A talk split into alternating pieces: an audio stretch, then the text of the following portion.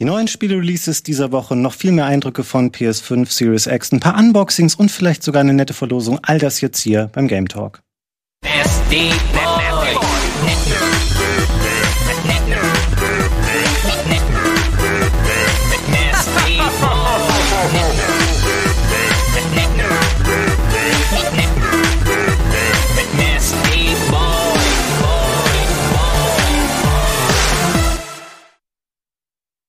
Hallo, herzlich willkommen hier am Montagabend zu einer frischen Folge Game Talk mit meinen sehr geschätzten Kollegen Ilias. Hallo. Und Wirt. Hi. Hallo Wirt. Wir haben uns eine ganze Menge für heute vorgenommen. Es erscheinen nämlich einige neue Spiele diese Woche, über die wir sprechen wollen. Darunter ähm, Sachen, die man vielleicht gar nicht unbedingt auf dem Schirm hat, hätte, hatte, die aber deswegen nicht minder spielenswert sind. Außerdem weiß ich, ihr beiden habt euch eine ganze Menge noch mit der PS5 beschäftigt in der letzten Zeit. Oder du zumindest wird. Ja, ich durfte die Firmenkonsole ausleihen. Aber du hast doch auch was gespielt, habe ich gehört. Ich habe auf der, äh, ich habe Spider-Man gespielt, aber auf der PS4. Da oh, das, das ist, ist nämlich auch noch rausgekommen. Das ist natürlich. Da auch mal ein paar, die ähm, PS5-Version gespielt.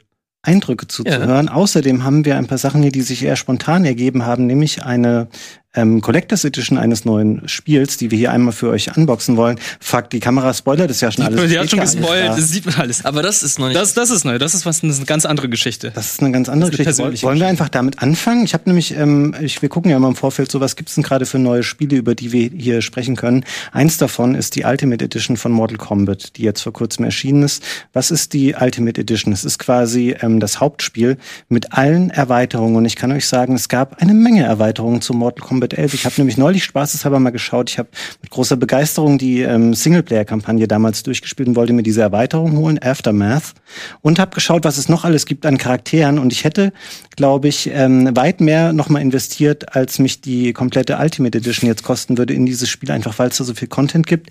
Deswegen jetzt all das nochmal in einer in einer erweiterten Version der Ultimate Edition, die es auch wieder in einer Collectors Edition gibt. Und Warner hat uns gefragt, hey, wollt ihr die haben? Dann habe ich gesagt, ach du, wir haben ja schon so viele Sachen im Studio rumstehen, mhm. ähm, aber wir nehmen sie gerne und verlosen sie ähm, an unsere Community. Und Wirt ähm, hat mich dann darauf hingewiesen, dass wir schon diesen schönen ähm, Scorpion-Kopf da hinten hatten, der aus einer anderen Collectors Edition von Mortal Kombat war. Genau, vom letzten Jahr. Und dass wir doch einmal hier zeigen könnten, was da eigentlich drin ist. Da ist nämlich auch wieder was drin, was mit dem Spiel zu tun hat. Ne? Oh, das sehen wir hier auch. Sub-Zero, ne? Sub-Zero und Scorpion, die Erbfeinde, würde ich sagen, Erzrivalen von früher. Dann können wir kurz unboxen. Ähm, ein Steelbook ist mit dabei, mhm. aber im Steelbook ist das Spiel. Genau, man packt da, glaube ich, sein vorhandenes Standardspiel rein. Das ist schade. Genau. Ähm, bei der Ultimate Edition muss man auch sagen, ich glaube, die ist bisher nur für PS5 und Xbox erschienen. Ich glaube, ähm, alle anderen alten Konsolenbesitzer müssten sich, glaube ich, die Edition nochmal holen in anderer Form. Also nochmal die Aftermath Edition und dann holen sie sich nochmal die Charaktere dazu. Die Ultimate Edition gibt's, glaube ich, nur mit allen Charakteren für die neuen Konsolen. Und für die Switch, glaube ich auch. Oh ja, stimmt, für die Switch auch. Ja. Gut. Ähm, da liegt, glaube ich, noch so ein Böppel mit drin, was dir irgendwie anzeigt, welche Nummer das ist. Die ist, genau. glaube ich, limitiert. Limitiert ne? auf 5000, das ist 3448. Mhm. Mhm. Die werdet ihr hier gewinnen können. Ich kann es schon mal vorwegnehmen. Wir machen das so, wie wir das bei allen Gewinnspielen mittlerweile handhaben, dass Sehr ich ähm, morgen irgendwann dieses Gewinnspiel auf Rocket Beans TV äh, für euch veröffentliche und dann machen wir einfach nochmal einen Social Media Post dazu, ähm, der euch direkt dann dahin führen wird und dann lassen wir das eine Woche laufen und dann habt ihr die Chance, da diese ähm, Collectors Edition zu gewinnen die ähm, mit dem besonderen Gimmick kommen wird, dass Viet jetzt alles schon mal anfasst, was in dieser Edition erhalten, enthalten ist. Aber es ist ja auch sinnvoll. Nein, wir, wir machen das natürlich einmal Corona-konform. Lassen wir das alles später reinigen professionell und dann packen wir es wieder ein und schicken es euch. Also ich reinige es. Mhm. Was hast du jetzt gesagt, Viet? So, hoffen wir doch mal. Und willst du ihn rausholen? Siehst du schon den Kopf? Gerne. Ich sehe ich seh schon den Kopf. okay. Der ist das ist äh, offenkundig Sub-Zero. Ich werde das einmal hier rausholen. Dafür muss ich den, glaube ich, aufreißen. Ich glaube ja. Jetzt hat es auch Fabian angefasst. Ganz besonders. Okay.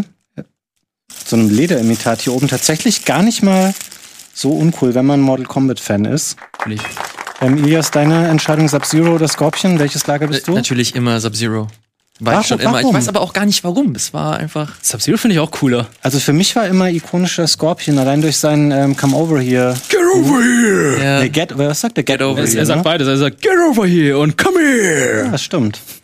Aber cool. Ich habe gerade überlegt, ob man das wohl auch tragen kann, weil die Augen ja offen sind. Warum, sind, die, warum sind die wohl offen? Ich weiß nicht, für einen cooleren Effekt Sieht ein bisschen cooler aus. So ein Vielleicht kannst du LED-Lampen noch einpacken. Ja.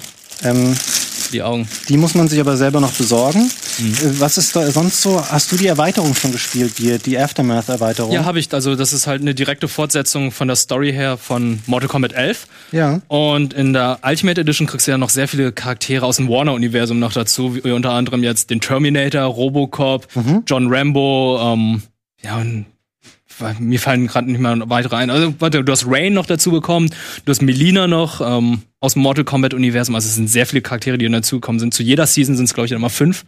Machen die so ähnlich wie bei Street Fighter Attacken, dass jedes Jahr dann immer fünf neue Charaktere mhm. zukommen. Mal schauen, ob es nächstes Jahr dann die Ultimate Arcade Edition kommt, wie bei Street Fighter.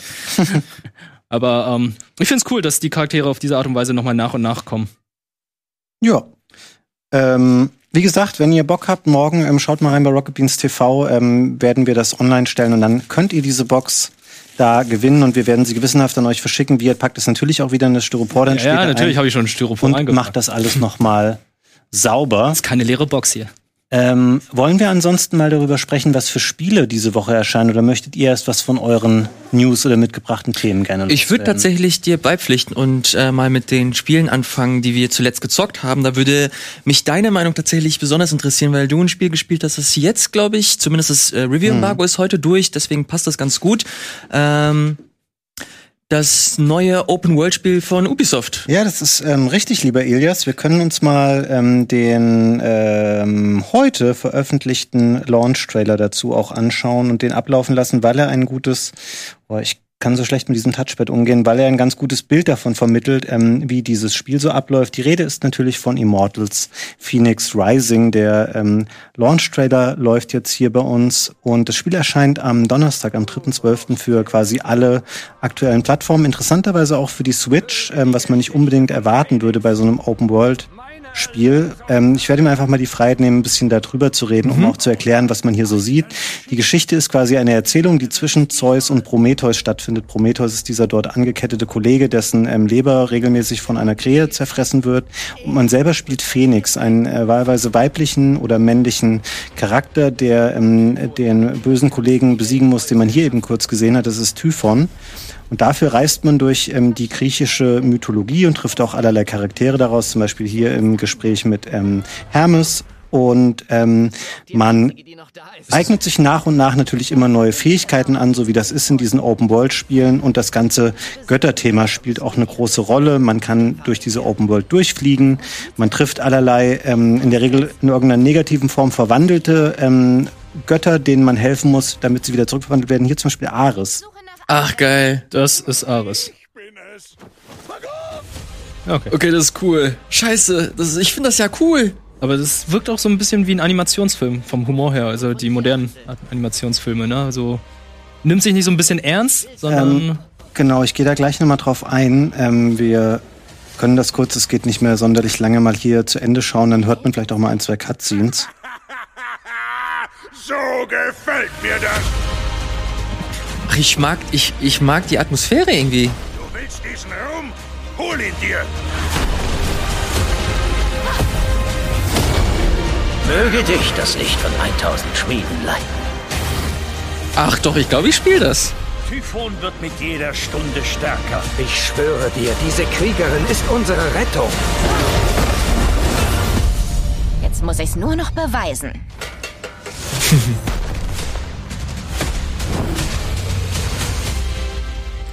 Ja, Fabian, erzähl mal, ist das geil? Jetzt erzähle ich mal. Man hat es, ähm, oder man bekommt es nur so wenig mit in dem Launch-Trailer, ähm, dass das Spiel ein bisschen auch auf lustig angelegt ist. Mhm. Der Trailer ist so ein bisschen auf die Epicness ähm, getrimmt, die dir da äh, vermittelt werden soll. Tatsächlich ist das Spiel aber so sehr, ähm, wie im Englischen würde man lighthearted sagen, was ist denn so die Übersetzung dafür, so sehr... Seicht. Ja, seicht, hat immer gleich so einen negativen Anstrich, aber das passt ganz gut. Es ist definitiv eine ähm, auf lustig angelegte Interpretation dieser ähm, mythologischen Geschichte, die man da spielt gespielt. Und ich hatte, ich kannte das Spiel schon vorher, weil Gregor es schon mal einige Stunden gespielt hat in einer Preview-Session, mit der, über die ich auch mit ihm ja auf dem Sender gesprochen hatte. Mhm. Da lag der Fokus sehr auf diesen Tartaros-Höhlen. Das sind diese ähm, Pendants zu den Schreinen in Breath of the Wild. Und das Spiel ist ganz klar eine Mischung aus Breath of the Wild und ähm, typischen o Ubisoft Open World Spielen. Es wurde entwickelt von Ubisoft Quebec. Das sind die Leute, die vorher auch Assassin's Creed Odyssey gemacht haben. Also das Spiel, was auch in der griechischen, ähm, äh, griechischen Geschichte quasi angesiedelt war. Und ich bin mir sicher, da sind einige Leftover-Ideen drinne, die sie hatten, die ihnen zu over the top waren für ein Spiel wie Assassin's Creed, die sie aber gerne noch mal in einem eigenen Spiel verbraten wollten. Und um es vorwegzunehmen, ich finde ähm, den Zeitpunkt relativ schwierig, in dem dieses Spiel erscheint, weil du hast natürlich von Ubisoft jetzt gerade in den letzten Wochen, du hast Assassin's Creed Valhalla gesehen und du hast Watch Dogs Legion gesehen, zwei High-Profile Open-World-Spiele.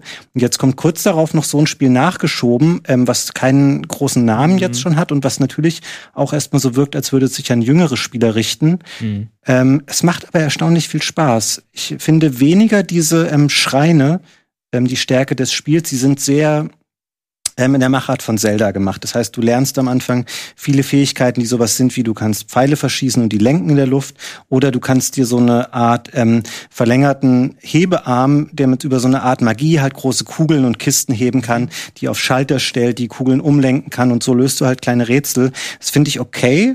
Ich mag aber die Open World tatsächlich ganz gerne. Ähm, das Spiel sieht erstaunlich gut aus. Ich habe es gespielt auf der Series X und es ist ein Spiel, was optimiert ist für PS5 und auch für Series X. Das heißt, du hast im Performance Mode deine 60 Frames, mit denen das läuft, sieht trotzdem noch ausgesprochen gut aus, was glaube ich nicht unbedingt für die Switch-Version gilt. Die habe ich jetzt noch nicht gesehen, aber es gibt dazu wohl Vergleichsmaterial, was einem zeigt, da machst du schon deutliche Abstriche. Und bevor ich jetzt weiter zu Immortals noch was erzähle, machen wir einmal einen Spot ganz kurz Pause und danach geht's auch schon weiter hier.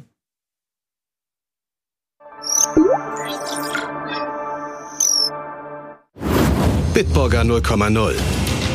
Isotonisch, vitaminhaltig und mit alkoholfreier Erfrischung. Bitburger 0,0. Immer ein Bit frischer.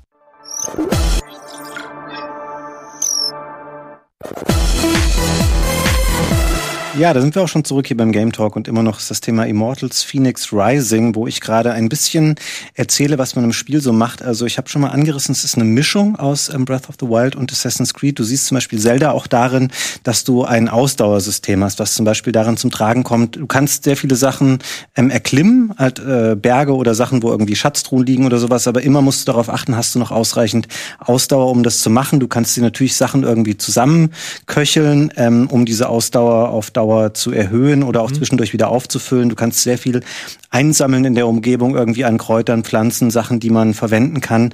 Du hast ähm, so eine Art, das nennt sich Halle der Götter. Da werden nach und nach immer neue Sachen freigeschaltet, wo du zum Beispiel, du kannst auch deine Ausrüstung dann verbessern, du kannst dich als Charakter verbessern, du kannst ähm, bestimmte Challenges annehmen, die ähm, auch teilweise zeitlimitiert sind, sowas typisches wie versuche jetzt eine Woche lang dies und das in der Spielwelt zu machen.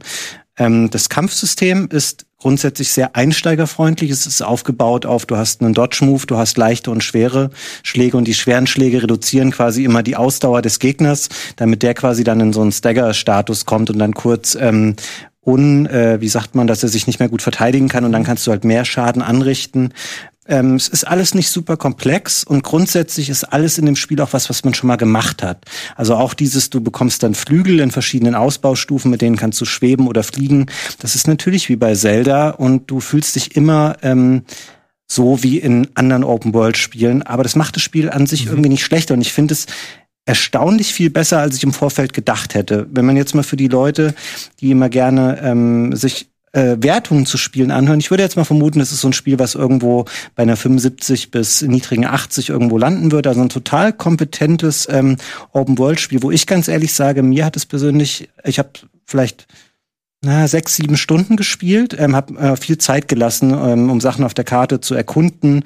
Und es gibt natürlich auch so eine Art ähm, Aussichtstürme, wo du dann die, die Nebelschwaden ja. auf der Karte auflöst, um zu sehen, was ist da eigentlich. Du kannst ähm, ein Fernglas benutzen und dann Sachen ähm, quasi anvisieren, dann werden sie dauerhaft äh, später sichtbar in der Spielwelt. Das kennt man auch genau Aber die. Gehen die Waffen kaputt? Das ist äh, nee, die gehen Frage. nicht kaputt. Ähm, und du kannst auch, äh, du hast ähm, Schwerter, du hast eine Axt und du hast einen Bogen. Und wenn du die, du verbesserst quasi deinen Grundskill damit. Und wenn du später Waffen findest und hast vorher dich auf Level 2 mit dem Schwert ähm, gesteigert, dann hat das andere Schwert dann auch schon diesen Level erreicht und hat einen kosmetischen Unterschied. Und was ich sagen wollte, die paar Stunden, die ich gespielt habe, haben mir zum Beispiel mehr Spaß gemacht als Watch Dogs Legion.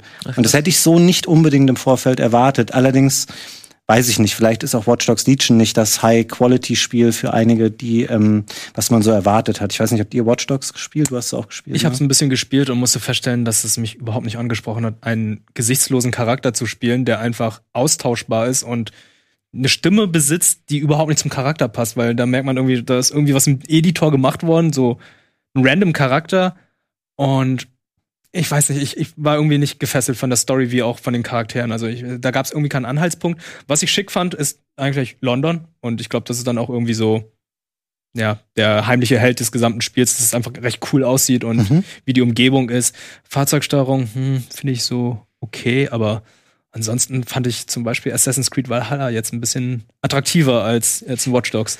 Ja, das habe ich, ähm, das spiele ich parallel gerade so ein bisschen und ähm, das hat von der Stimmung her was ganz anderes. Also Valhalla ist ja sehr düster, also sowohl optisch als auch von der Story her und ähm, nimmt sich relativ ernst und ist halt ein klassisches Assassin's Creed Spiel. Und Immortals ist so der der spaßige Bruder so ein bisschen dazu. Ich will jetzt nicht sagen, es ist ein Saints Row oder so, ähm, weil das noch mal was anderes ist, aber so ein, der Fokus liegt hier ganz klar mehr auf Spaß. Also zum Beispiel auch das Bewegen durch die Welt macht relativ viel Laune, weil du, ähm, ich weiß nicht, ob das wie das bei Zelda gelöst war, ist schon so lange her, dass ich gespielt habe, wenn du dir du schaltest nach und nach Reittiere frei. Also am Anfang ist es, glaube ich, so eine Art Hirsch, in dem du, du musst es einmal schaffen, dich an so ein Tier leise ranzupirschen und es dann irgendwie zu streicheln, dann baut es dir Vertrauen auf und dann hast du es dauerhaft freigeschaltet. Und wenn du das später rufst, dann ist es nicht so wie ähm, bei Witcher, das zum Beispiel war, dass du irgendwo stehst, pfeifst und dann kommt es von irgendwoher angelaufen, sondern das wird in der Bewegung quasi einfach. Du läufst, du kannst mhm. diesen Move machen und dann fliegst du einfach so nach oben und unter dir erscheint dieses Tier dann einfach und du kannst dich direkt weiter bewegen.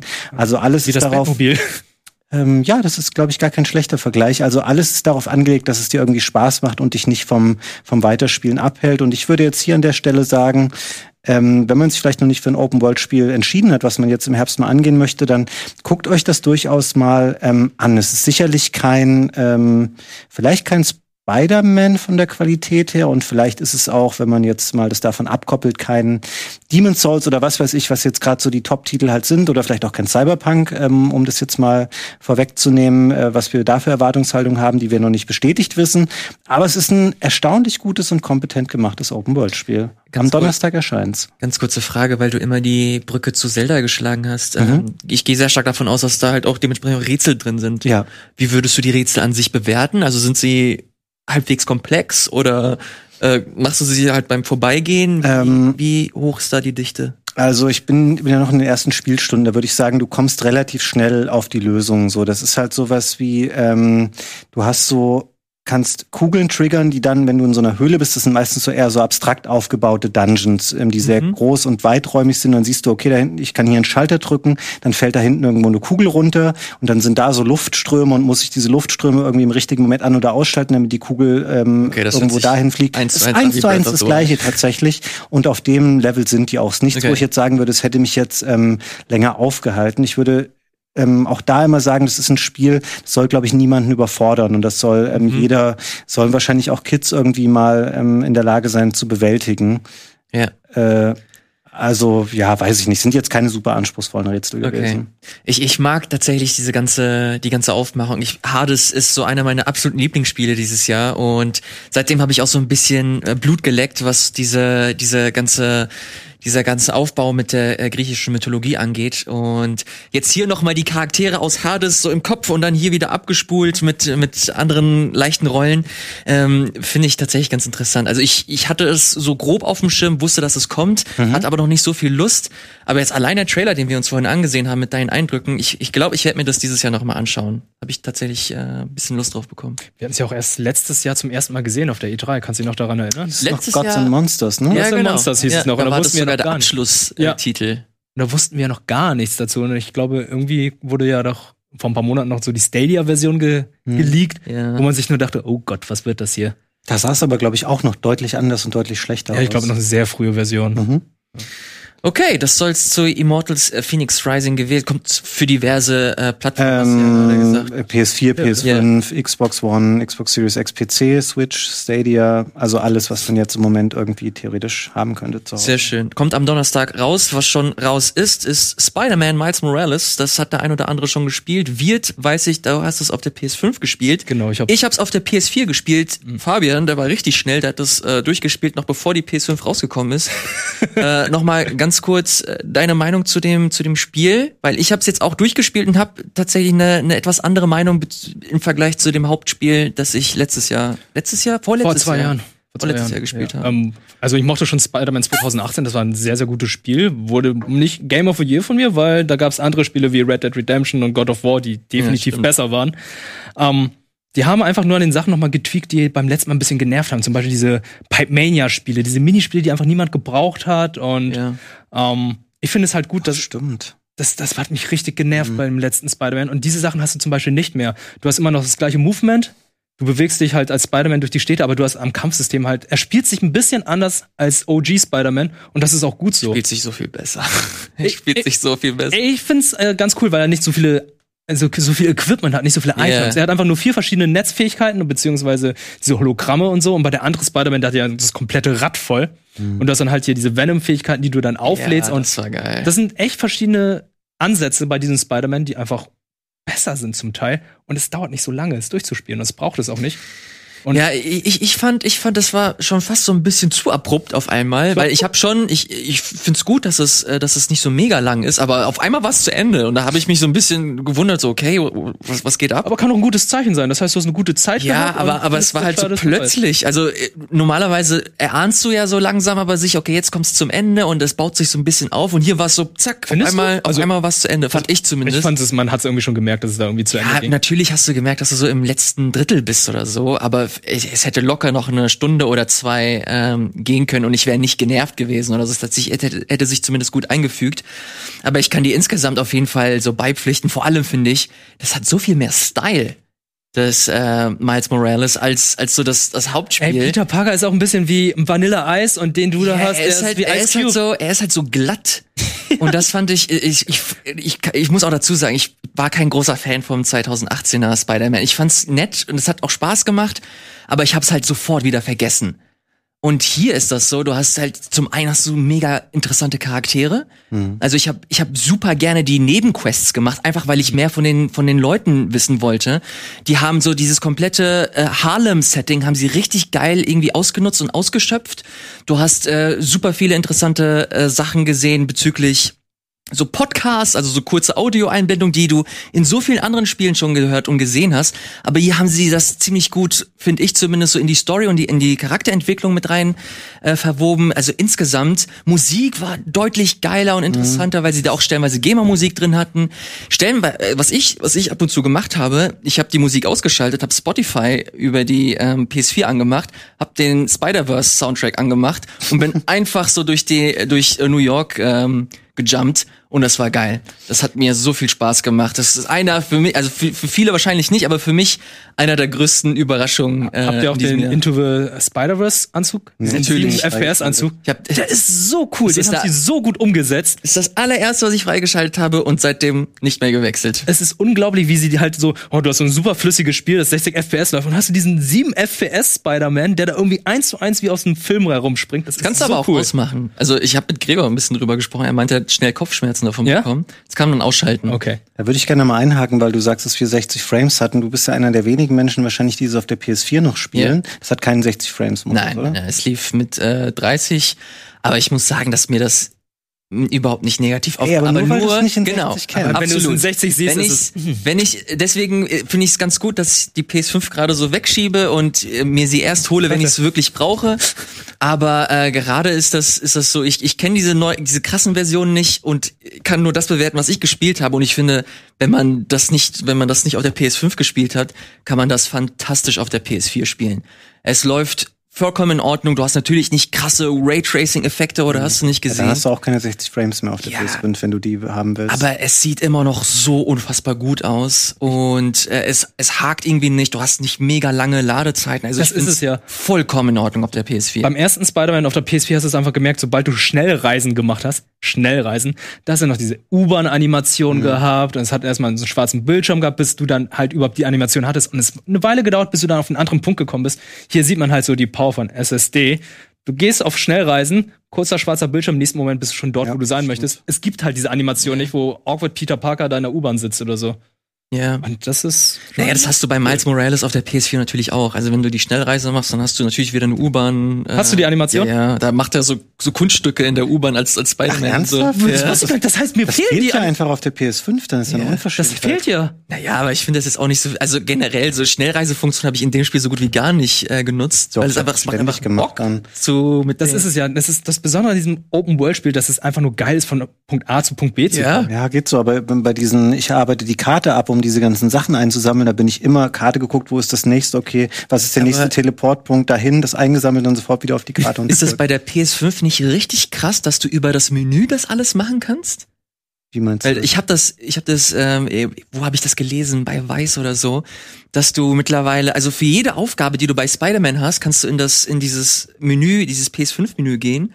Ach so. Und da kannst du die Aufgaben wählen. Du drückst X und zack, du bist direkt so, vor ja. der Aufgabe. Ja, genau, das kannst du machen, wenn du auf den PlayStation-Button drückst und dann so sagen bei den Achievements nachschaust. Und ja. da, ich finde, das ist so heftig, vor allem wenn man bedenkt, wie man zukünftig Spiele spielen wird man wird, wenn man sich erstmal daran gewöhnt hat, wird man nur noch übers Menü gehen und so Open-World-Spiele spielen. Finde ich komisch, weil das ist für mich so ein vom Spiel abgesetztes Feature. Das ist ja eher so auf Betriebssystem-Ebene yeah. draufgesetzt. Es guckt halt ja, welches Spiel spielt der gerade. Und das sind so die Tabs, die dazu existieren und dann ich weiß nicht, ich finde das irgendwie seltsam, dieses Feature habe ich gar nicht Aber es ist im Grunde eins, es ist im Grunde eine Schnellreisefunktion. Ja, das stimmt. Ja. Gab es bei Astro, also es gibt es, glaube ich, bei all diesen ja, Spielen, ja. Stimmt, das kann man da machen. Also ich, äh, ich habe äh, eine richtig gute Zeit mit äh, Miles Morales gehabt und ich freue mich wirklich sehr. Also wenn ein neues Spider-Man kommt, dann bitte auch mit diesem Spider-Man. Ich Weil den fand ich so viel cooler. als. Du wirst beide spielen, so wie ich es sehe. Ja, also das wäre so das Mindeste. Ich, ich finde, ich, immer wenn er kam, fand ich es nervig in Miles Morales. Der kam gar nicht so oft vor. Ja, der OG Spider-Man. Selbst da. Was Aber gut, das ist vielleicht nur mein persönliche. Was die als nächstes für ein Spiel machen werden, machen die noch ein Spider-Man-Spiel oder kommt Spider-Man? Das, das endet ja mit einem Cliffhanger und so. Ja, ja, die werden ein neues Spider-Man machen. Da kommt ja noch Ratchet Clank. Stimmt. Für die PS5. Ähm, das ist, glaube ich, dann auch oh, mein. Das soll mal rauskommen jetzt bald, ja. Das ist dann wahrscheinlich auch mein Einstieg in die in die neue Konsolengeneration, wenn ich sie dann bekomme. Aber das ist das, das erste Spiel, wo ich dann denke, okay, das äh, werde ich auf jeden Fall spielen müssen. Weil Demon's Souls habe ich ja und Miles Morales auf der PS4. Hm. Hm. So, was gibt's noch? Hast du noch irgendwas gespielt? Äh, ich hatte Call of Duty gespielt. Ich glaube, wir haben bisher noch gar nichts dazu gemacht. Wir haben nur ein bisschen den Multiplayer gespielt. Den Singleplayer habe ich durchgespielt. Du hast den, glaube ich, auch ich auch durchgespielt. Und ich bin positiv überrascht. Ich war am Anfang erstmal skeptisch, weil ich dachte erstmal, es wird wie so eine Ballerbude wie die Call of Duties vorher. Mhm. Aber es ist, geht mehr so auf diese kalten Krieg, Espionage, Schleichmission, Infiltrieren, ähm, Doppelagenten, Schläferagenten und da versuchen die wirklich eine coole Story aufzubauen, die ein bisschen so an Black Ops 1 erinnert. Und das sind so einige Levels, da dachte ich so, cool, da haben sie mal was ausprobiert und von anderen Indie-Spielen sich was abgeschaut mhm. vom Storytelling her, wo ich einfach nur dachte, okay, das ist mega cool und optisch auch beeindruckend. Ich glaube, du weißt, welche ich meine mit der Tür, ne? Ich weiß, es ist ähm, schwierig darüber hier zu sprechen, weil man schnell in so Spoiler-Territory kommt, wenn man sagt, was ähm, die Kampagne da besonders macht oder anders macht. Aber ich habe es, ich hab's, glaube ich, auch schon mal hier irgendwo erzählt. Ich fand das ähm, erstaunlich, ja, ich sage heute oft erstaunlich, fällt mir auf. ähm, ich fand es erfreulich gut, dass ähm, die, das neue Call of Duty und besonders die Kampagne, die mir ähm, speziell am Herzen liegt. Ich hatte ein, zwei Abstürze, ähm, aber das war wirklich so am Launchtag oder am Tag danach oder so. Und danach lief es dann auch gut durch und ich konnte es gut zu Ende spielen. Die ist schon ist richtig gut. Die ist richtig also, gut. Also, beste Kampagne seit Black Ops 1. Ja, generell ist auch bei Call of Duty ist immer schnell so der Hate-Train am Start, wegen, oh, Call of Duty und gau mir ab, ist langweilig und ist immer das Gleiche. Aber es ist auch immer so die, die Spielmechanik schon sehr tight und Call of Duty hat einfach ein sehr erprobtes Spielgefühl, wenn du da durchläufst und wie du dich bewegst und wie das Ballern funktioniert ähm, das bockt schon einfach und ich da bin ich auch gerne mal ähm, bereit, irgendwie so ein stumpfes Spiel zu spielen, wenn es einfach so stark umgesetzt ist, wie, wie es hier der Fall ist. Also mich begeistert es immer wieder und ich ärgere mich im Nachhinein. Du hast gesagt, das ist ja auch ähm, auf den ähm, DualSense angepasst. Du merkst genau. wirklich, dass die Waffen sich unterschiedlich anfühlen. Das ne? fand ich auch ganz merkwürdig, weil ähm, jede einzelne Waffe fühlt sich auf den DualSense ja anders an. Bei diesen adaptiven Controllern bei der PS5 ist es ja so, dass die Trigger sich ja anpassen manchmal, dass du mhm. manchmal mehr drücken musst, manchmal weniger. Und da ist es halt so, wenn du den Waffe in Anschlag nimmst, ist es bei jeder Waffe ein bisschen anders stark. Mhm. Und das gleiche gilt auch für den Trigger. Jeder Trigger fühlt sich anders an und die Vibration ist auch ganz anders. Und ich denke mir, keine Waffe dieser Welt hat so einen schweren Abzug. Das, das ist absurd. Und gerade im Multiplayer ist das ein Nachteil vor allem, wenn man einfach mehr drücken muss, um dann irgendwie seine Waffe abzufeuern. Das kannst du ja ausschalten. Das kannst oder? du zum Glück ausschalten. Okay. Aber ähm, ich finde die Option ist ganz nett, aber ich dachte mir so, äh, warum? Also gerade, man sagt ja nicht ohne Grund, den, die R2-Knöpfe oder der RT-Knopf ist ein Trigger, weil das Ding halt schon wie ein Abzug ist. Jetzt macht ihr den Trigger nicht mehr wie ein Trigger. Naja, hast du mit den Waffen mal geballert? Ich hab, also Waffen sind, gehen ganz leicht von der Hand. Was denkst du, warum man immer sagt, dass ich die weiß es nicht. aus Versehen Deswegen, ich, Schuss das wäre abgeben? wär meine nächste Frage gewesen. Vielleicht wollten sie das simulieren ähm, oder Ich find's total absurd. Aber ähm, ich find's einfach ganz cool, dass man versucht, da irgendwas zu machen mit den adaptiven Controller, aber ja, für einen Multiplayer ist es ein Nachteil. Im Singleplayer kannst du es ruhig aus, äh, anmachen, weil es ist schon ein cooles Gefühl, mit diesen adaptiven Controllern zu spielen. ich finde es so lustig, dass du Fabian jetzt so richtig krass auf diese Call of Duty Kampagnen abgehst. Ich, äh, die finde ich immer gut. Wirklich? Ja. Das ist mein Fastfood. So, ich habe erst so die letzten Monate so richtig mitbekommen, dass du immer mal wieder gesagt hast, Ey, dass du Call of Duty spielst. Ich habe sogar, ähm, weil ich hatte irgendwie es noch nicht geschafft, Modern Warfare zu spielen, was primär daran lag, dass das Spiel leider über die Monate ähm, immer weiter angewachsen ist auf irgendwann über 200 Gigabyte. Und ich immer gesagt habe, fuck you, ich lade keine 200 Gigabyte runter. Dann haben sie das eingeführt, dass man es in Teilen installieren kann.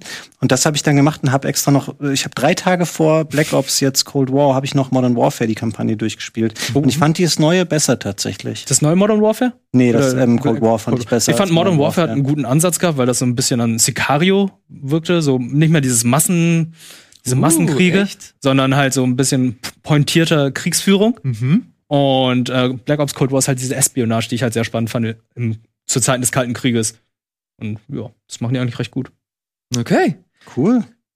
Fabian, wenn, hast du noch ein Spiel? Ich habe tatsächlich noch ein Spiel, was ähm, noch nicht released ist, zumindest nicht in der Form, über, äh, über die wir hier heute sprechen. Es geht nämlich um die Definitive Edition von Dragon Quest 11, die ähm, Ende der Woche jetzt erscheint für PC, für PlayStation 4, 5 und für Xbox One und Series S und X. Und es ist ein bisschen erklärungsbedürftig. Also wenn ihr natürlich hier in den letzten Monaten und Jahren Game Talk verfolgt habt, dann haben wir sicherlich hier hin und wieder schon mal über das Hauptspiel damals gesprochen. Ich erinnere mich, dass du, dass ich in der Sendung mitsaß, wo du es das erste Mal vorgestellt Ja, und hast. ich bin mir sicher, dass Gregor damals auch hier dabei war, Ja. weil er ist immer am Start, wenn es um Dragon Quest geht. wir über Yakuza?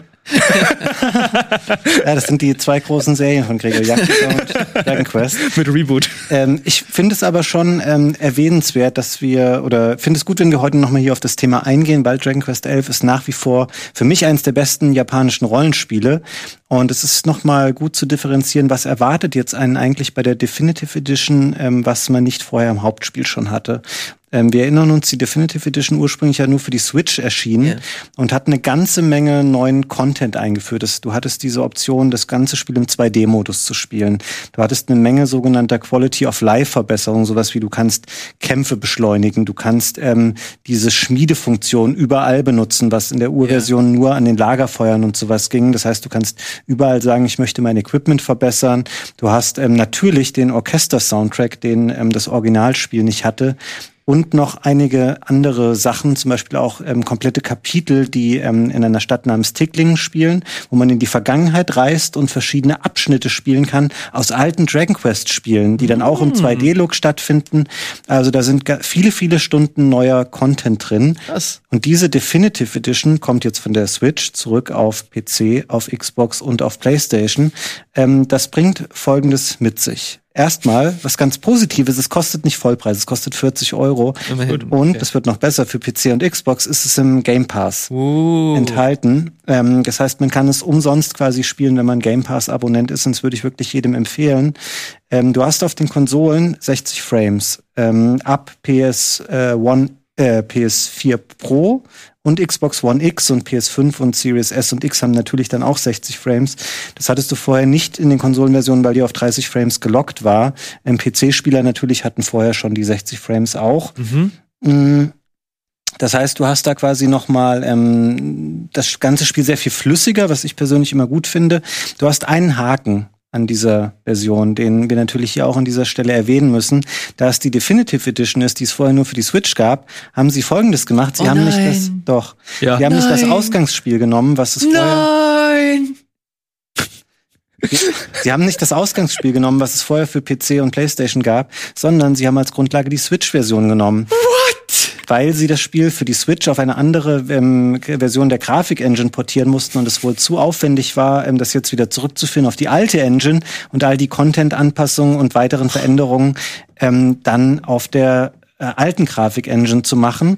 Und um es kurz zu machen, man sieht es schon. Ähm, du siehst es zum Beispiel ganz deutlich an ähm, Im Englischen nennt sich sowas immer Foliage. Das heißt so ähm, Bewuchs in der Natur. Wenn du so Sachen hast, die animiert sind, ähm, die über diesen Texturtapeten liegen, sowas wie sich bewegendes Gras. Ähm, du siehst, dass das ein bisschen reduziert ist, weil sie auf der Switch einfach zurückgefahren haben. Du hast etwas ähm, weniger aufwendige Charaktermodelle und du siehst es auch an manchen Texturen. Es fällt dir aber eher dann auf, wenn du ähm, wirklich den direkten Vergleich machst oder wenn du dir Screenshots anguckst. Wenn man es so spielt, bin ich ganz ehrlich, der Grafikstil von Dragon Quest lebt ja eher ähm, von anderen Sachen als von technischer Brillanz oder davon, dass es super High-Class ist. Ich finde, es sieht immer noch sehr schön aus. Aber man muss wissen, man spielt hier quasi eine Rückportierung des Switch-Spiels, die natürlich höhere Auflösungen hat, die äh, mit 60 Frames läuft. Aber ähm, da bleibt noch Potenzial, um in zwei, drei Jahren zu sagen, hier ist die ähm, Definitive Edition mit besserer Grafik nochmal. Du hattest mich die ganze Zeit am Haken. Ja, ich will die ganze Zeit ja, du mich am Haken. Hey, ganz ehrlich, das, Und dann das, das muss man einfach erwähnen, weil ähm, ich finde es schon einen bemerkenswerten Fakt, dass sie das Ja, äh, gemacht mega. haben. Ähm, dennoch, es ähm, schmälert nichts daran, ähm, dass wir oder ich dieses Spiel hier nochmal empfehlen möchte, weil ich habe jetzt schon wieder, es ist nicht das erste Mal, dass ich das gespielt habe. Ich habe das auf dem PC gespielt in der Ursprungsversion, dann habe ich es auf der Switch gespielt und jetzt habe ich, glaube ich, schon wieder mehr Stunden da reingesteckt als in die anderen beiden Versionen davor. Ey, und es ist einfach richtig gut. Ich liebe dieses Spiel, ich liebe die Stimmung, ich liebe die Atmosphäre. Ähm, es läuft super flott ab, es macht richtig viel Laune. Also wenn ihr ein bisschen was übrig habt für dieses Genre und gerade wenn ihr PC oder Xbox-Spieler seid, ist es im Game Pass drin. Ähm, ansonsten, ich würde es jetzt wahrscheinlich nicht für die PS5 neu kaufen, wenn ihr Zugriff auf die alte PS4-Version habt, die natürlich auch laufen wird, auch wenn ihr nur die 30 Frames dann habt. Vor allem kann man sich die Demo-Version, glaube ich, für die Switch zumindest holen. Da kannst du auch locker zehn Stunden oder so spielen. Ja. Die ist richtig lang. Und dann kannst du den, deinen Speicher noch mitnehmen. Genau. Das finde ich sehr gut, dass man sowas hat, weil bei mir ist das Problem, manchmal spiele ich eine Demo, die mir dauert mehrere Stunden oder eine Beta und dann will ich das nicht nochmal machen. Das ist bei diesen ganzen Loot-Shootern so. Ich sag immer, wie oft ich den Anfang von Division 2 schon anfangen musste, weil, hey, du hast das Spiel auf einem Event gespielt. Hey, du spielst die Beta. Hey, jetzt spielst du die Launch-Version. Hast du den Anfang dreimal gespielt insgesamt und hast irgendwie eineinhalb Stunden deines Lebens jeweils da reingesteckt. Und ich denke so, boah, mach das mal öfter. Ja, das wäre fatal. Ich glaube, die Demo ist, ähm, weiß ich nicht, acht Stunden oder so lang. Also es ist wahnsinnig umfangreich. Es gibt auch eine Demo, glaube ich, schon der Definitive Edition jetzt für die Ja? aktuellen Plattformen. Sehr gut. Also ladet euch mal runter und wie gesagt, der Grafik Downgrade, ähm, ich finde das persönlich halb so wild, Mhm. aber es ist natürlich schon, ist irgendwie kurios, dass du jetzt auf PS5 und Series X quasi dann das Switch-Spiel in portierter Form spielst. Ja, ich habe auf der PS4 habe ich damals angefangen und musste es abbrechen, weil ich die Musik viel zu nervig fand, weil sie ja noch MIDI war oder so. Ja, genau, es war kein Orchester. Genau, dann war das auf der Switch, habe ich es auf der Switch gespielt und da fand ich alles cool, bis es war, es war mir aber tatsächlich einfach zu hässlich. Also auf der Switch hast du es besonders gemerkt, dass das super verwaschen war irgendwann und ich habe es nur im Handheld-Modus gespielt, weil so ein großes, fettes JRPG wollte ich halt nicht am Fernseher spielen. Und dann habe ich es auch irgendwann abgebrochen, aber da habe ich nur, zum Glück nur die Demo gespielt. Und deswegen hatte ich die Hoffnung, okay, best of both worlds, aber naja, aber wenn Fabian meint, dass das äh, auf den neuen Konsolen zumindest nicht ganz so hässlich aussieht, was, was die Es ist Auflösung angeht. überhaupt nicht hässlich. ähm, also wie gesagt, du kannst dir, wenn du das jetzt googelst und äh, guckst dir an Downgrade Definitive Edition, du wirst ein paar Screenshots finden und dann wirst du sehen, okay, da ist die Beleuchtung ein bisschen ähm, schlechter und Okay. da ist vielleicht meine Textur ein bisschen anders. Und vor allen Dingen halt, was ich eben sagte, an den Grasflächen siehst du es ganz deutlich, Mhm. dass es nicht ganz ähm, so ist wie vorher, aber das Spiel ist überhaupt nicht hässlich und auch was die, ähm, die Sichtweite und sowas angeht und Sachen, die einen auf der Switch echt ein bisschen genervt haben, also extreme Unschärfe und geringe Sichtweite, Ja. das ist hier deutlich besser wieder. Okay. Es liegt irgendwo so dazwischen, es ist nur nicht ganz ähm, die Qualität des Ursprungsspiels, dafür aber an ganz vielen, allein der Orchester-Soundtrack ähm, ist schon so ein Mehrwert einfach. Ja. Wie umfangreich ist das Spiel? 100 Stunden? Ja, ich, oder? kannst du, glaube ich, locker ähm, 100 Stunden reinstecken. Ich glaube, Gregor sagte mal, hat er über 100 Stunden gespielt. Ui, ui. Ähm, ja. Okay, das soll's zu den Spielen gewesen sein. Ähm, Immortal, Spider-Man und jetzt auch Dragon Quest 11. Äh, lasst uns zu den News übergehen. Wir haben noch ein bisschen Zeit. Und ich habe hier noch was. Ich will gucken, ob ich gescampt wurde Ach, oder nicht. so meine Güte, stimmt. Oh ja. Wie, wie, wollen, wie wollen wir das machen? Wollen wir es jetzt schnell machen? Oder jetzt? Du. Doch, mach mal. Komm, komm, also der, mal, ne? der Hintergrund ist folgender, Leute. Ja. Ähm, Wirt hat ähm, sich angeblich eine PS5 aufgetan. Möchtest du noch mal erklären, wo du die her hast? Genau, ähm, ich habe ja keine mehr bekommen und äh, habe mich da auch lauthals auf Twitter beschwert und hat sich gab es ein, eine gute Person und meinte so, hey Wirt, ich habe noch eine übrig. Und der so, oh wow wow, du klingst schon wie Scam. Ich glaub dir erstmal nicht. Aber versuch mir mal mehr zu erklären. Er meinte so, er hat sich mehrere gekauft, weil er es nicht getraut, den Leuten getraut hat, dass ähm, ja, Sony genug Kons- Konsolen hat und hat dann am Ende zwei Konsolen gehabt und mein, eine wollte er mir dann abgeben mit Laufwerk. Da sind, da sind fünf Mehlsäcke drin. Ich bin so gespannt. Wie viel Mehlsäcke? Ich muss sagen, der, äh, der Mensch, falls er hier heute zuschaut, wenn ihr dir jetzt wirklich eine PS5 geschickt hat, dann ist es ein sehr, sehr guter Mensch. Merkt euch den Namen Giancarlo. Das schon Vor- und Nachname oder war das nur der Vorname? Das ist nur der Vorname. So, und du hast 500 Euro für die Ich, Disk-Version nein, jetzt. ich habe noch nicht gezahlt. Ich habe ihm Wirklich gesagt, nicht? ich habe ihm gesagt, schick mir die Sache erstmal. Und wenn, und wenn das Ding wirklich ankommt, dann überweise ich dir das Geld über per, per PayPal zum zum gleichen Preis. Also er meinte so, er macht es nicht teurer oder so. Du hast nichts bezahlt? Ich habe noch nichts noch nichts Das gezahlt. reduziert natürlich die Scam-Wahrscheinlichkeit, weil wenn du eh nichts bezahlt hast, warum solltet ihr jetzt einfach ja. Karton Was ist bezahlen? los? Vielleicht will er nur mich verarschen. Ich habe gedacht, haha, Spaß. Jokes on you. Viel Spaß steht hier. Und ich würde mal sagen, Oh, ja, ich wurde nicht verarscht im Moment. crazy. Geil. Ja. Also Giancarlo, Ehre geht raus. Karma, sehr viele Karma-Punkte für ihn. Mach mal auf, nicht, dass da eine PS2 drin ist. Die ist schon sehr schwer. Das ist natürlich jetzt richtig nobel von dir, Wirt, wenn du jetzt auch sagen würdest, komm, Mortal Kombat Edition schön und gut, aber die geht auch noch raus an die Community. Das ist ein Scherz. Hey, wow, wow, wow, wow. Weg damit. Ich würde das Gewinnspiel heute Abend noch live stellen für dich. Und äh, ich sehe gerade, die ist wirklich ungeöffnet. Ne? Cool. Geil. Das ist mega geile Aktion. Wirt. Das ist äh, Dankeschön und vielen lieben Dank, Giancarlo. Es gibt gute Menschen draußen im Internet und äh, heute wurde das bewiesen. Das Geld wird natürlich kommen. Und äh, meine vorbestellte Version äh, gebe ich dir dann, falls sie mal kommt, 2021. Ja, da würde ich gerne mal nachhaken, äh, Ilias. Du wolltest dir doch erst gar keine Playstation holen, jetzt möchtest du aber doch gerne. Genau, eine haben. ähm, ich wollte mir keine holen und ich brauche sie jetzt auch erstmal nicht. Also wenn sich jemand meldet, der sie unbedingt haben möchte, dann ähm, gib ihm oder sie gerne den Vortritt. Ich habe nur ähm, überlegt und geschaut, ich habe noch super viele PS4-Spiele, die ich nachholen möchte. Und äh, die PS5 ersetzt ja quasi nahezu eins zu eins die, die PS4, bis auf ein paar sehr, sehr wenige Ausnahmen. Deswegen würde das natürlich Sinn machen, sich jetzt schon eine PS5 zu holen und die PS4 zu verkaufen. Ähm, das würde ich dann auch machen, aber wirklich nur, wenn sich die Möglichkeit ergibt. Also ich will jetzt nicht Stunden vorm PC hocken und äh, unbedingt schauen, okay, wo gibt's die nächste Möglichkeit, sich die Konsole zu holen. Willst nicht wissen, wie unsere Konversation die letzten Wochen war? Ey, ich kann mir das sehr gut vorstellen. Aber für mich hat, hat diese Konsole noch nicht so einen krassen Mehrwert, bis auf die Tatsache, ich kann meine PS4 jetzt noch halbwegs für, für Geld verkaufen, um sie dann zu ersetzen. Aber das, das war's eigentlich schon. Ich werde die nächsten Wochen und Monate werde ich erstmal kein großartiges PS5-Spiel spielen. Astrobot werde ich hier mal in, äh, in der Firma spielen. Wenn es sich mal die Möglichkeit ergibt, ist mega kurz und das ist das einzige Spiel, was ich wirklich spielen möchte. Bei Demon's Souls, das habe ich schon 17 Mal durchgespielt, das brauche ich nicht mehr.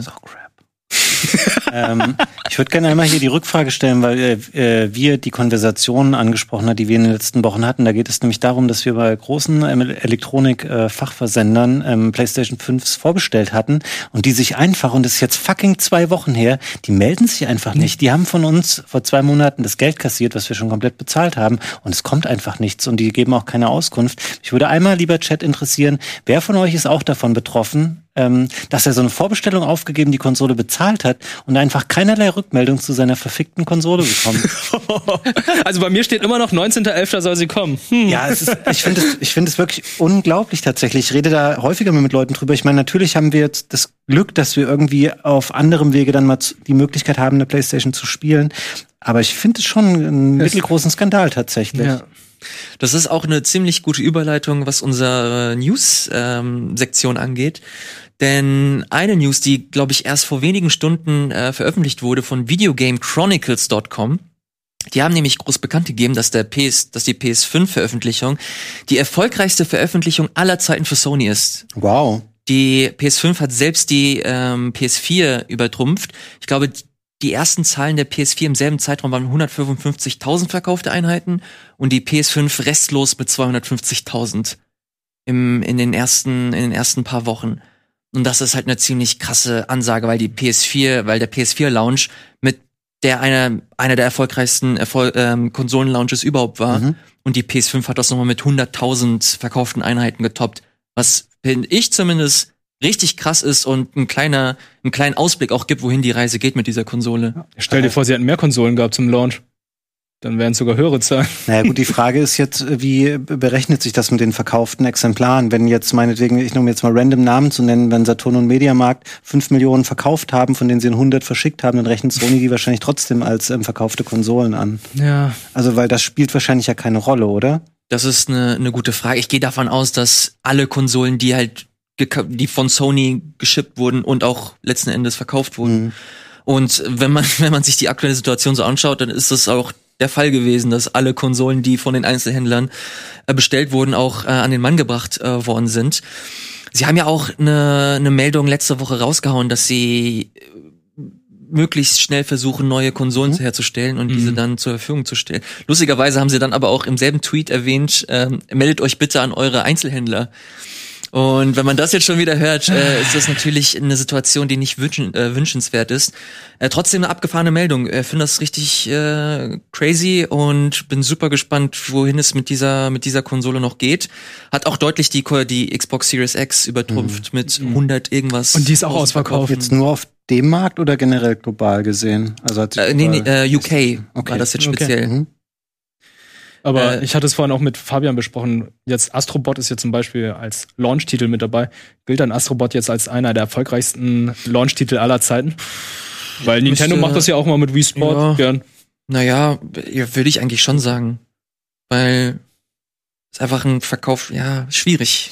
Glaubt ihr, dass es einfach jetzt daran liegt, ähm, dass es die PS5 ist, oder denkt ihr generell, dass es auch widerspiegelt, dass einfach Gaming halt ein Thema wird, was die Gesellschaft immer weiter durchdringt und du einfach immer mehr Gamer hast und dass wir bei jeder neuen Konsolengeneration sehen werden, dass die nächste Xbox auch wieder mehr verkauft als die jetzige und dass ein Switch-Nachfolger irgendwann auch nochmal die bereits sehr erfolgreiche Switch nochmal toppen wird, weil es einfach immer mehr werden oder ist es der individuellen Qualität, individuellen Qualität der PS5 jetzt geschuldet? Ich finde, das ist eine richtig gute Frage, ähm, weil man gerade in so einer Zeit lebt. Gaming ist natürlich auch ein bisschen, äh, was heißt bisschen, ist Teil der Popkultur und auch ein bisschen so Zeitgeist gerade. Äh, vor allem, wenn man sich so Fortnite und so anschaut, das halt überall zu sehen ist. Äh, du hast Animal Crossing und so weiter. Ähm, die haben sich jetzt mit PlayStation, haben sie natürlich auch richtig krass aufgefahren, was so ihre Werbekampagne angeht. Die haben sich, oh, wie heißt denn dieser dumme Rapper nochmal? Wie heißt der denn nochmal? Weiß, schwarz, Latino. Äh, wie heißt er denn nochmal? Chat, ihr wisst das. DJ Khaled. Der hat mit Fortnite hat er auch groß zusammengearbeitet. Oh mein Gott, wie, wie ich bin so Drake? dumm. Ich habe mir letztens von ihm Travis Travis, Scott, Mann. Ah, Travis Ich hab Scott. mir gestern von ihm was angehört. Und äh, die haben mit dem eine, Boy. die haben mit dem eine fette Werbekampagne gelauncht. Ähm, aber ich glaube, die PS4 ist, ja, ich glaube, die PS5 nutzt einfach den Aufschwung, den die PS4 auch hatte. Äh, die war ja auch eine der erfolgreichsten Konsolen überhaupt. Äh, von daher glaube ich schon, dass das ein Stück weit auch Sony und der PlayStation zuzurechnen ist. Ähm, aber das Gaming als Popkultur so als als Status geholfen, das ist natürlich keine Frage. Also es ist mittlerweile so weit verbreitet, müssen glaub- wir eigentlich gar nicht mehr drüber reden. Ich glaube, Corona spielt auch eine wichtige Rolle. Das kommt natürlich auch noch mit Also, dazu. dass die Leute jetzt einfach irgendwas brauchen, irgendwie, um Ja. sich davon abzulenken. das ist wie auch ein sehr, sehr guter Punkt. Äh, Wir sind mitten in einer Pandemie und die Leute wollen Ablenkung. Mhm. Wisst ihr, was auch eine gute Ablenkung sein könnte im nächsten Jahr? Raus. Oh, ich sehe es mal in schon. einen Freizeitpark zu gehen, damit wir auch gleich noch unser ähm, Nintendo-Thema hier abdecken für heute. Yeah. Du, lieber Elias, hast nämlich einen brandneuen Trailer ausgesucht, der zeigt, was uns nächstes Jahr ähm, wahrscheinlich in dem in der Super Nintendo World, so heißt das Ganze, ne? Genau, äh, ganz wichtig, wird. das ist kein Trailer, das äh, ist ein Video von einem, äh, von einem Outlet oder von einem Journalisten. Äh, diverse Leute konnten sich das nämlich angucken und jetzt endlich die Eindrücke posten und das ist eines davon. Und äh, wird am 4. Februar geöffnet. Und was ist noch am 4. Februar? Genau. Geburtstag. Mein Geburtstag. Sieht wie eine Call of Duty Map aus. Ist das gerendert oder ist das? Nein, das ist echt. Das ist halt eine fette Bowser-Stadt. Oh, ich würde da so gern hin. Oh, ich Firmenausflug? Habe ich schon gesagt. Okay. Machen wir, ne? 4. Februar. Komm, machen wir, machen wir Moin Moin im Nintendo. gesagt, dass es in Japan ist, ne? Ja, in Osaka. Osaka, ist, das. Ja. Ist Teil des äh, Universal Parks. Ja. Machen wir da unser Moin Moin dann. Also das ist kein in sich geschlossener Nintendo Park, sondern es ist ein es ist, Bereich innerhalb Genau, also es, es ist ein, ein verhältnismäßig großer Bereich, der aber auch in sich geschlossen ist. Aber du wirst, du wirst jetzt in dieser Nintendo World wirst du nicht noch eine Attraktion von Universal oder so sehen. Okay. Ist wie bei im Disneyland oder Disney World mit äh, ja, Galaxy's genau. Edge, wo da noch eine Star Wars Abteilung gibt. Das ist ein guter Vergleich, ja. ja schon cool. Sieht man jetzt auch schon an Fahrgeschäfte gleich? Ich glaube, man hatte eben gerade so ein paar Yoshis gesehen, wo man drauf hm. sitzen konnte, die dann herumfahren. Also, Frag mich auch, was anderes Also hier habe ich zum Beispiel gesehen, dass du so Augmented Reality Mario Kart äh, Stations hast, mhm. die auf Schienen quasi laufen. Mhm. Das ist cool. Und ich, ich stelle mir das so in etwa vor wie diese Mario ähm, Karts, die wir hier in der, in der 15 gemacht ja. haben, dass du dann je nachdem, du hast einen Pilz und dann bist du plötzlich auf Schienen schneller als der, als der oder die mhm. andere. Ah, hier siehst du es. Okay, das ist eine. Ist das, ist das eine, eine Achterbahn, Achterbahn, oder ist es diese. Eine Achterbahn im Stile von okay, Mario ja, Kart. Sein. Ah, Mario Kart 8 als Achterbahn bietet sich natürlich an mit diesem Gravity. Achterbahn. Nee, guck mal, das sind, sind das nicht richtige Verdammt, das würde sich in Deutschland sogar noch besser verkauft. Ja, ist halt schade, wenn wir jetzt nicht äh, Corona hätten, würde man auch Menschen auf diesen Bildern mal sehen und so ist es ein bisschen. Es ja. vermittelt dir eine Idee davon, wie das mal werden könnte. Mhm. Ich weiß, dass ich da sehr gerne mal hin würde.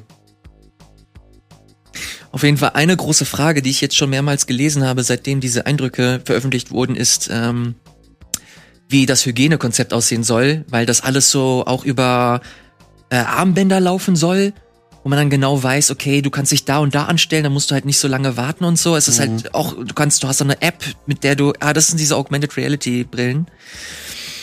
Ähm, aber wie das dann genau aussehen soll, äh, weiß man nicht und ähm, wie sie das dann während Corona abspielen lassen wollen. Aber soll am 4. Februar kommen und ich gehe sehr stark davon aus, sobald die ersten richtigen ähm, Privatleute da rein können, werden wir weitere Impressionen sammeln. Wollen wir mal wetten darauf abschließen, dass der wirklich am, ob der wirklich am 4. Februar eröffnet? Ich, ich kann mir vorstellen, dass er. Ich glaube schon, aber in seiner sehr abgespeckten Fassung. Ja, weil ich glaube, der sollte schon dieses Jahr öffnen. Ja. Aber da ist ja irgendwas zwischengekommen. Das Ding ist ja, der wurde ja eigentlich verschoben, weil sie Probleme hatten mit der mit der Herstellung des Ganzen, mit der Produktion. Und jetzt scheint er ja fertig zu sein. Das sieht fertig aus. Und deswegen, äh, ich gehe davon aus, dass der wirklich am 4. Februar kommt oder dass da die Pforten geöffnet werden, aber äh, dass da halt wirklich nur ansatzweise so viele, ein Bruchteil von den Leuten, die da wirklich rein können, werden da rein dürfen. Mhm. Und das ist so die, die Krux der ganzen Geschichte. Haben wir dann ein Date im Peach's Castle? Ich weiß es nicht. Also es gibt ja schon so richtige Top-Down-Maps und so, wie das alles aussehen soll und was da drin alles stecken soll, aber ähm, ja, mal gucken. Weiß ich nicht. Hm. So, wir haben noch mehr News, Leute. Wir, ja, haben, wir haben, noch eine, oh, wir haben noch eine weniger. Wir hätten das, wir haben das schlecht äh, sortiert jetzt. Wir ja. enden wir nämlich leider mit der negativen Nintendo News, die auch ein bisschen das Thema Mario betrifft, nämlich was für ein Mario Doomsday der 31. März 2021 werden wird. Möchtest du da noch ein bisschen was erzählen? Genau, so? das kann ich sehr gerne machen. Äh, Mario Maker 1 äh, betrifft es für die Wii U. Da hat Nintendo letzte Woche angekündigt, dass die Server abgeschaltet werden. Aber mhm. das äh, ist auch eine zweiseitige Medaille, denn zum einen kannst du keine Level, die du erstellst, hochladen. Das geht nicht mehr. Aber du kannst halt nach wie vor Level, die hochgeladen wurden, spielen. Also das ist halt äh, ein, ein äh, Service, der dann zum Teil eingestellt wird, ist ein bisschen schade, weil gerade Mario Maker 1 halt noch eine ziemlich krasse Community hat und super viele, äh, nicht mehr super viele Leute, aber ein paar sehr leidenschaftliche Leute äh, versuchen, äh, interessante Level zu bauen. Es gibt da eine Story von, von so einem Streamer, der versucht, das schwerste Level aller Zeiten ähm, zu schaffen. Also er hat schon gebaut und er und versucht sein eigenes Level seit einem Jahr oder so zu äh, zu schaffen. Und ich fand, ich fand das immer ganz cool. Und jetzt geht ihm so langsam die Zeit flöten. Bis zum 31. März hat er noch äh, Zeit und äh, Doomsday deswegen auch, weil Super Mario 3D All-Star nicht mehr dann angeboten wird mhm. und dieses Game Watch Ding nicht mehr angeboten wird. Und äh, das äh, Battle Royale Spiel auch nicht mehr. Stimmt, Mario, Mario 35, 35 ja. ja. Hm. Äh, schade. Äh, es gibt, wir haben eigentlich noch super viele News. Es gibt ein neues Patent zu PSVR 2. Ähm, da hat ja Jim Ryan, also der CEO von Sony kann man eigentlich schon fast sagen, äh, vor ein paar Wochen erzählt, dass VR noch super weit weg ist, bis äh, alle Leute halt wirklich Bock drauf haben. Mhm. Jetzt ist ein Patent aufgetaucht, äh, das so eine PSVR 2 suggeriert. Aber man kann natürlich nur spekulieren und sagen, ey, eventuell kommt das, eventuell nicht. Patente kommen immer wieder auf.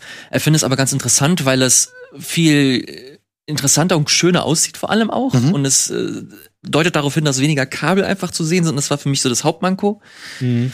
dass du äh, so einen richtig fetten Kabelsalat hattest. Deswegen habe ich mir erst keine geholt, weil mir das einfach zu ja. zu stressig war. Du hattest damals eine, du hast sie aber auch wieder verkauft. Ja, ne? ey, das war das sah furchtbar aus, wenn du das Ding mal angeschlossen hast. Das ähm, hast schämen, wenn man besucht und wirklich so. Nee, vor allen Dingen im PC-Bereich hattest du, da hast du jetzt ja dann Brillen, die halt echt nur über ein Kabel mit dem PC verbunden sind, oder du hast eine Oculus Quest, äh, die gar kein Kabel mehr hat.